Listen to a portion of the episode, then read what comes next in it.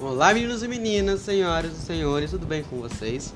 Pra quem não me conhece, meu nome é Kaique e está começando agora mais um episódio do Bora Ler. Bom, e no episódio de hoje eu vou realizar uma indicação literária do livro Coraline, de Neil Gaiman. E eu espero que vocês gostem, então, bora lá!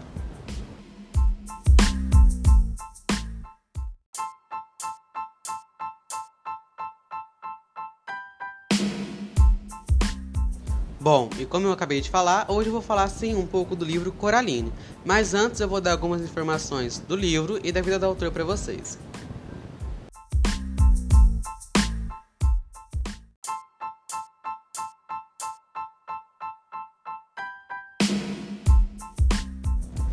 E para quem não sabe, Coraline é um livro de contos de fadas dark, que tem um jeito assustador, mas inocente, que só chegou ao Brasil em 2013, com um design bem macabro e belo, e que ele só foi publicado aqui no Brasil em 2003 pela editora Rocco, mas ele já tinha sido publicado no Reino Unido e nos Estados Unidos pelas editoras Bloomsbury e HarperCollins.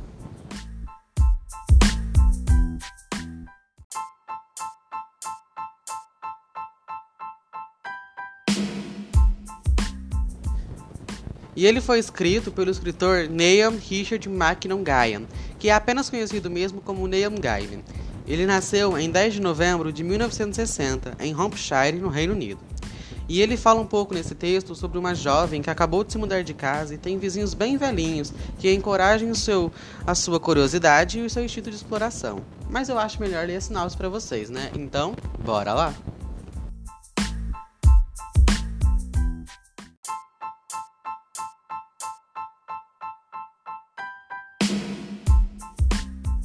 E a sinopse do livro começa assim: A jovem Coraline acaba de se mudar para um apartamento num prédio antigo. Seus vizinhos são velhinhos excêntricos e amáveis que não conseguem dizer seu nome do jeito certo, mas encorajam sua curiosidade e seu instinto de exploração. Em uma tarde chuvosa, a menina consegue abrir uma porta que sempre estivera trancada na sala de visitas de sua casa e descobre um caminho para um misterioso apartamento vazio, no quarto andar do prédio.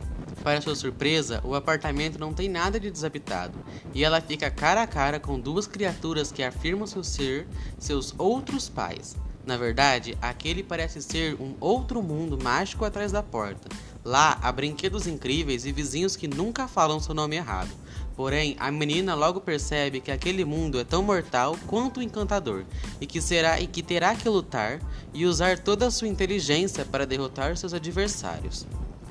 Bom, é isso, pessoal. Eu espero que vocês tenham gostado e muito obrigado mesmo por terem ouvido até aqui. E a gente se vê num próximo episódio.